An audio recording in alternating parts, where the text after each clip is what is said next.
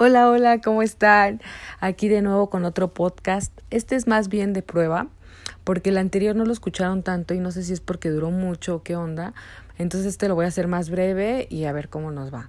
El tema es sobre eh, propuestas indecorosas.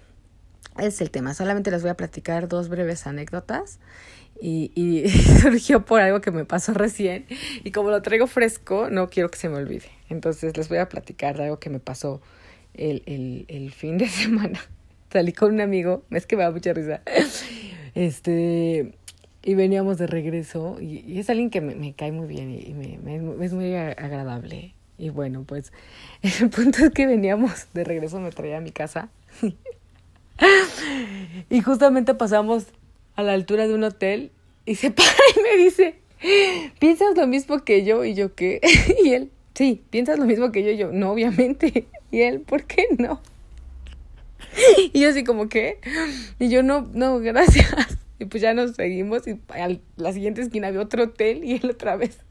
Entonces no piensas lo mismo que yo y yo no. Ok. Y pues ya me trajo de regreso a casa. Pero creo que esa ha sido la forma más divertida en que alguien me ha pedido sexo o me ha invitado a tener relaciones sexuales, no sé cómo lo vean ustedes.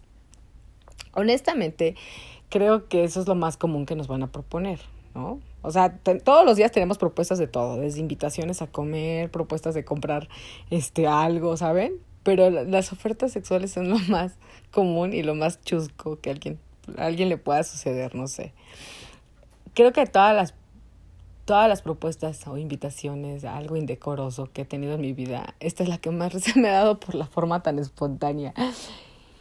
Y la que más me ha llamado la atención o me ha sacado de onda es una que me hizo un chavo del barrio, ya saben, de esos que andan en malos pasos, que anda ahí armado y así, tiene su bolita de chavos que lo cuidan.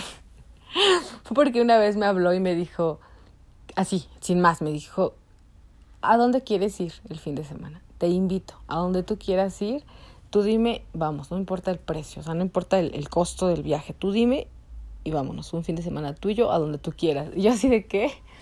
Obviamente, pues me dio, me, me, sacó de onda, me sonrojó, me dio risa en el momento de nervios, pero también obviamente me culió, dije, ¿qué pedo con este güey, no? Y fue así de, no, gracias.